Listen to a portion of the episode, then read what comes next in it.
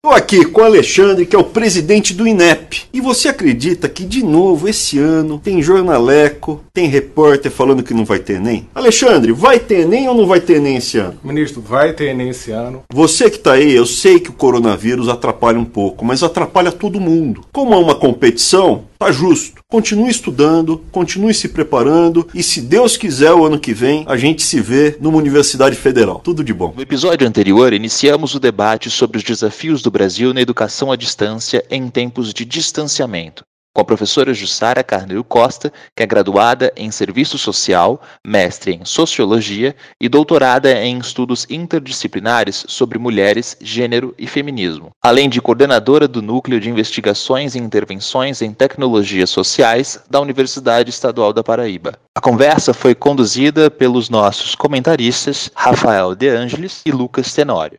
O primeiro episódio está disponível nas plataformas de streaming e você pode ter acesso através do nosso perfil no Instagram. Agora, vamos lembrar onde paramos?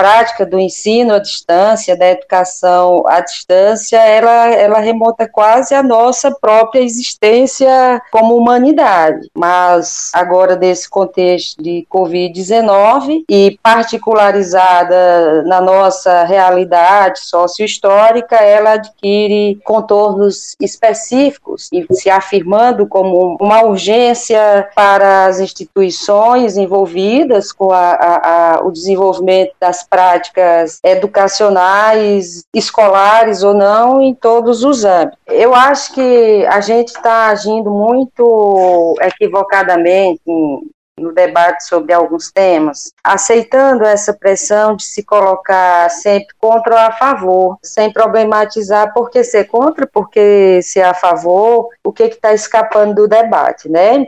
O que, que a gente tem que fazer nesse contexto? A gente tem que pensar a educação à distância agora a curtíssimo, porque estamos nesse contexto de pandemia, a médio e longo prazo, né? E aí eu acho que o fato da gente estar tá tendo uma compreensão bastante simplificada da coisa tem dificultado que a gente tenha um, debate assim mais produtivo no sentido de nos orientarmos mesmo para entendermos que estamos numa num contexto emergencial, contexto de pandemia, em que essa questão se coloca, e aí a gente acaba reproduzindo alguns mecanismos que acentuam as divisões, as diferenciações. Nós temos que investir em arranjar soluções para quem pode e para quem não pode. Pegando o gancho da fala da senhora, tentar falar de diálogo quanto de dinâmica, nós não estamos preparados para o EAD. Por exemplo, as aulas que, na minha experiência ao menos, estamos tendo de EAD, elas carecem de dinâmica, sabe? A necessidade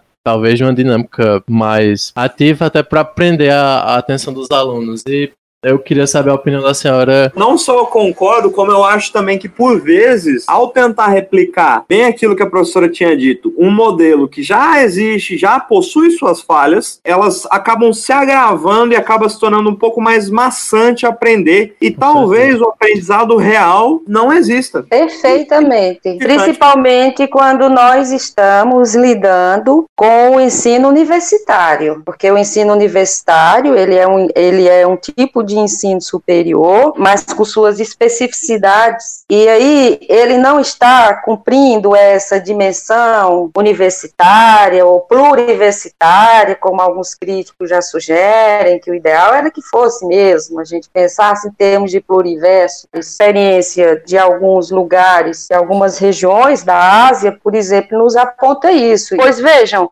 esses dois modelos, onde você tem um modelo que primou pelo artefato tecnológico e outro que não tinha o recurso para isso, mas primou pelo arcabouço pedagógico, pela qualidade do projeto político-pedagógico, ele obtém um sucesso muito maior no reconhecimento de suas universidades que o modelo, em tese, mais rico, porque é um modelo onde não há liberdade para pesquisa, há um controle muito grande, muito restritivo do Estado sobre o que se produz, Se reproduzir esse modelo que nós temos, não vai dar certo. E, e, esse modelo de ensino remoto, à distância, não significa que ele, aliás, as melhores experiências, elas não são 100% não presenciais, elas se mesclam. A gente ainda é, se margeia por concepções muito reducionistas de tecnologia. Se a gente for ver do ponto de vista de experiências mais improvisadas, que não contam com o apoio do Estado e tudo como eles conseguem driblar você que conhece bem, por exemplo, a experiência de Chiapas, Rafael? Já conversamos Sim. sobre isso noutra conversa. Como eles fizeram, eles fazem revoluções ali. A gente tem um problema na universidade brasileira, na nossa universidade, é como se a área que se propõe a pensar os processos sociais, políticos, ela tem uma certa hegemonia de, de correntes de pensamento que se você não pensar as coisas como eles, não vale ali. E aí é, todas as respostas que são criadas são criadas muito mais para atestar uma validade desses pressupostos analíticos do que mesmo para produzir uma resposta plausível. Eu acho que isso é um problema. Que agora a gente tem que se desarmar para isso, debater honestamente nossas falhas, sabe por quê? Porque quando a gente não define os termos da nossa crise, da nossa fragilidade, os outros fazem por nós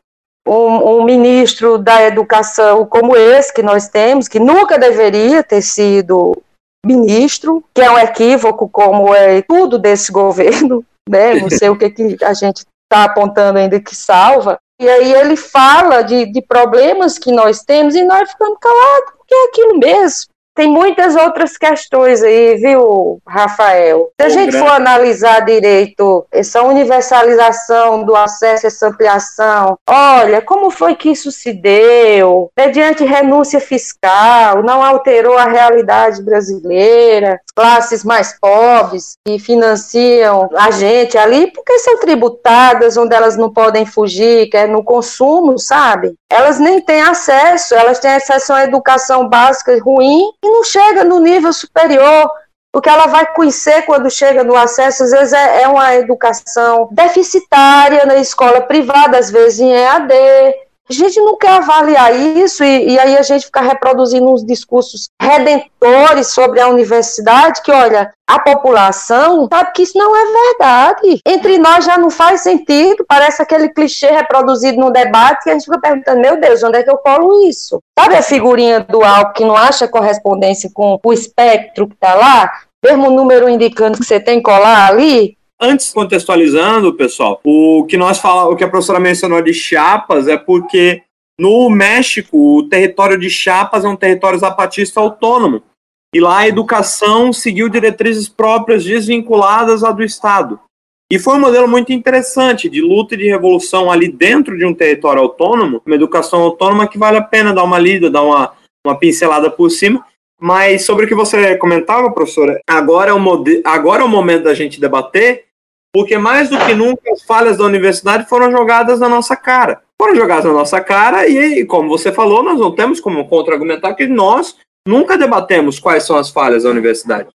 Agora é o momento de chegar a, ao, pelo menos, a um, um novo futuro, já que é um momento de quebra de paradigma, já que é um momento abrupto para tudo na, na, na vida em sociedade, e nós possamos pensar aqui eu queria falar justamente dessa uh, necessidade de renovação do nosso ensino. Porque uh, esses dias eu estava lendo um artigo estrangeiro da Leito Young. Uh, o nome do artigo era 10 maneiras novas de se aprender. E ela trabalhava muito também com essa ideia de AD. Ela trazia uma ideia, por exemplo, de classe reversa, classe sala de aula reversa. E, como a professora bem disse, a gente tem que abrir o espaço para o diálogo, principalmente para trabalhar melhor nessa renovação do, do nosso ensino de maneira geral, porque é, se as falhas já estavam gritantes antes, com, com toda essa questão, toda a problemática da pandemia e do EAD, essas falhas agora estão são mais evidentes ainda. Exatamente. E aí a gente tem que debater cada eixo da universidade, porque a universidade, para se manter como universidade, como instituição universitária, ela tem que atender certos indicadores.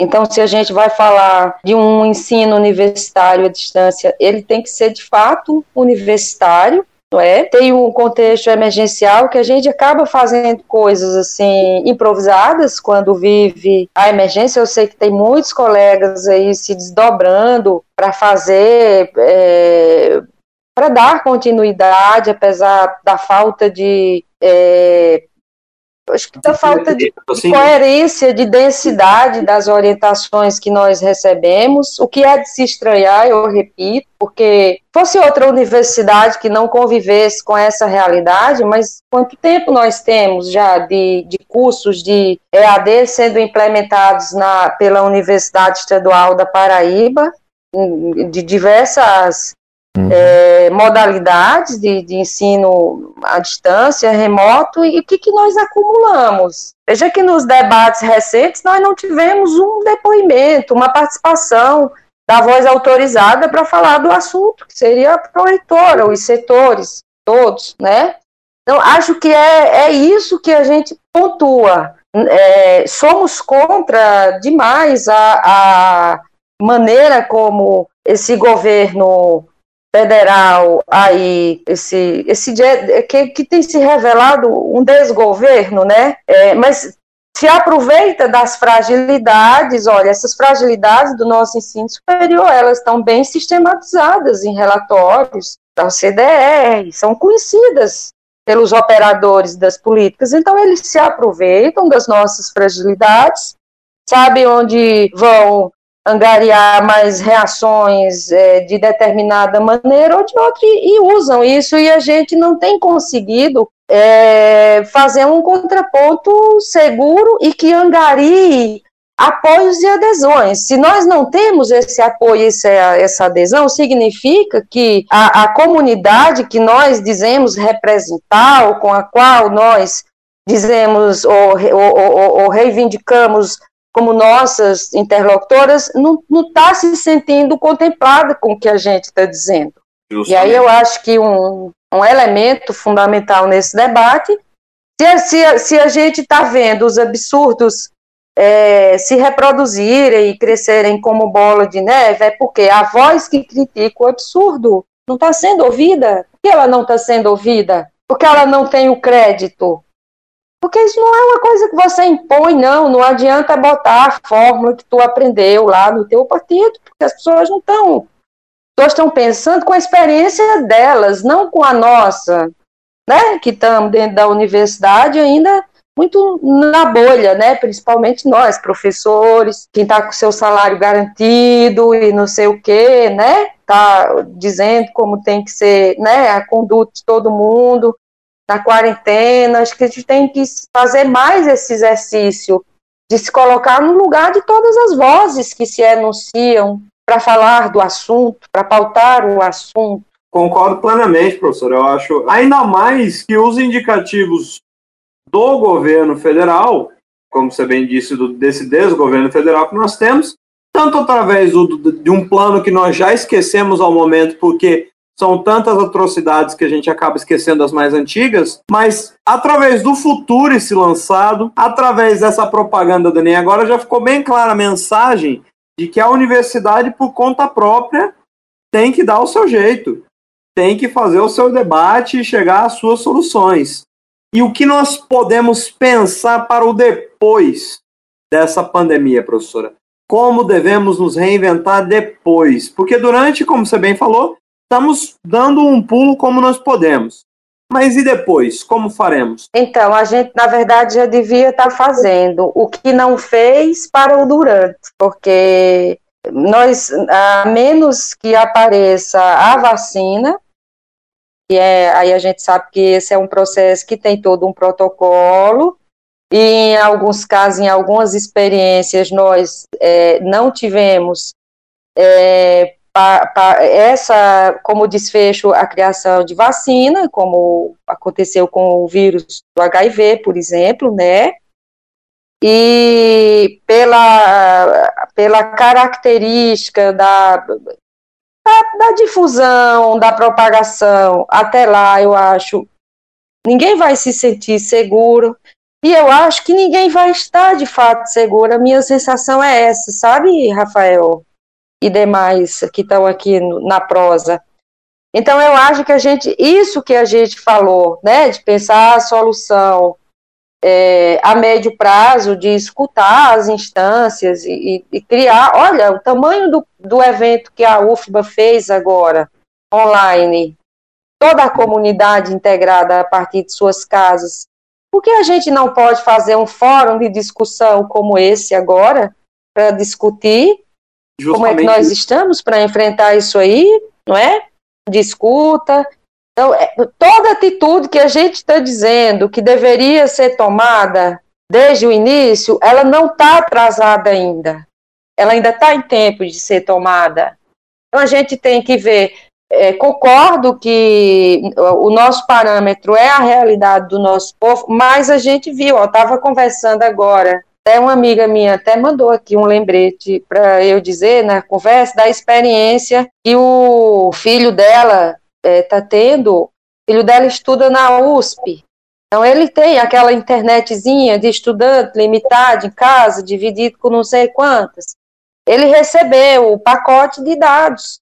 E ele recebeu, eu não sei, posso dizer um grande absurdo aí, que eu sei que eu sou bem matuta nessa coisa das tecnologias, sei que quando a gente dá um fora é como se desse um, um grito estridente no ouvido de vocês que entendem muito disso. Mas é, um recurso que ele recebeu, que ao acessar em casa o pacote que ele recebe lá da universidade, é, ele, o IP dele é transferido para e reconhecido pela rede como se fosse o IP da própria USP. Então, ele não consome os dados dele, ele vai consumir dados. Eu não sei como isso é possível, mas as soluções estão sendo criadas acho que de maneira artesanal até, assim, me perdoem se eu estiver dizendo algum absurdo.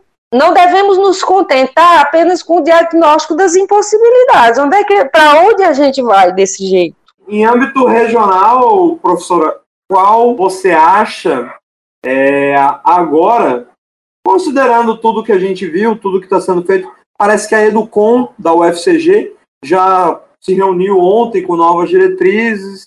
Nós é, também estamos aguardando, né? Para uma próxima decisão do CONCEP, qual seria a melhor decisão para a Universidade Estadual da Paraíba? Olha, eu acho que ela poderia abrir um canal de diálogo com a comunidade, observando atores e setores estratégicos para pensar a dimensão pedagógica, para pensar a dimensão da operacionalidade é, técnica da coisa, e acho que a gente poderia criar canais para essa construção, como projeto piloto, a gente pode depois experimentar, avaliar, porque não vai haver como fugir disso. Essa é, para mim, uma questão que, se a gente não tiver um, uma posição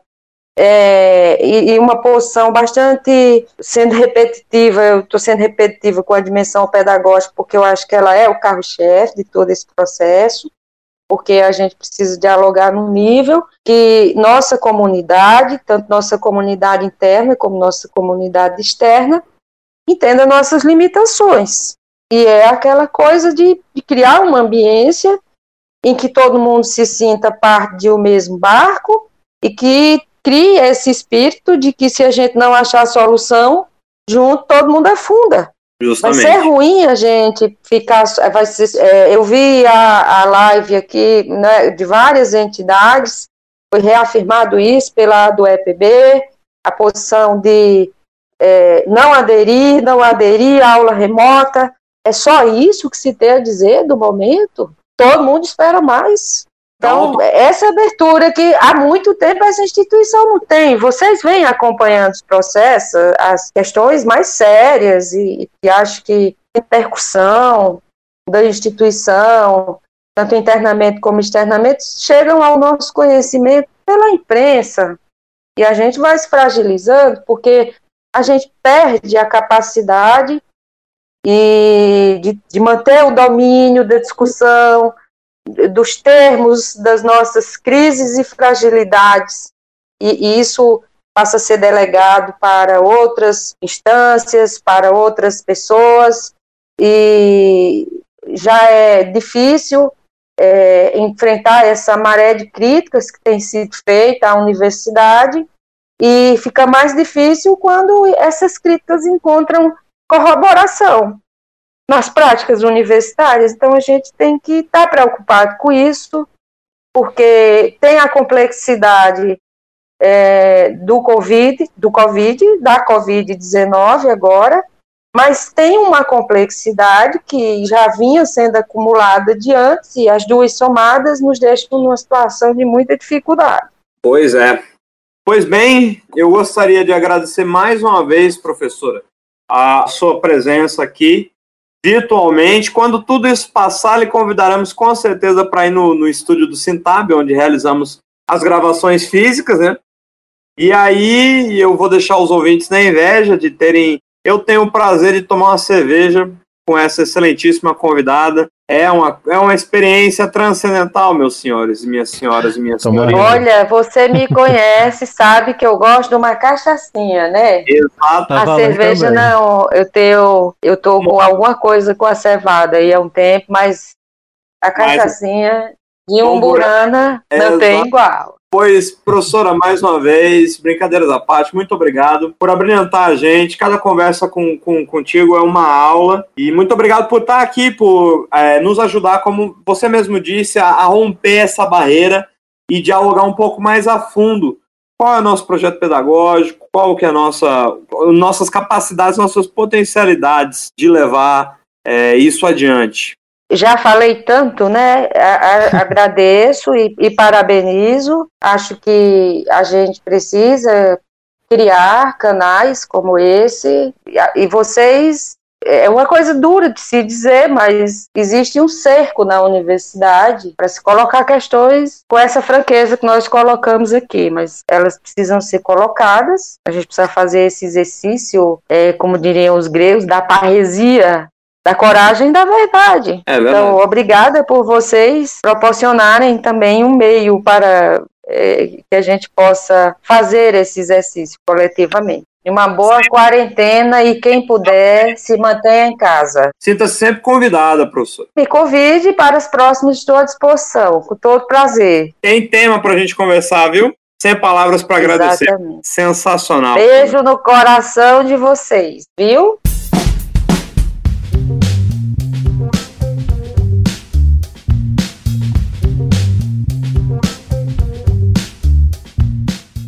Mundo na Balança é uma realização da UEPB, um projeto de extensão da UEPB. Nós gostaríamos de agradecer ao Sintab, nosso parceiro mesmo à distância, ao professor Hugo César de Araújo Guzmão, especialmente a professora Jussara e a você que nos escuta. Uma boa tarde, boa noite ou um bom dia a todos. Fique em casa, fique seguro.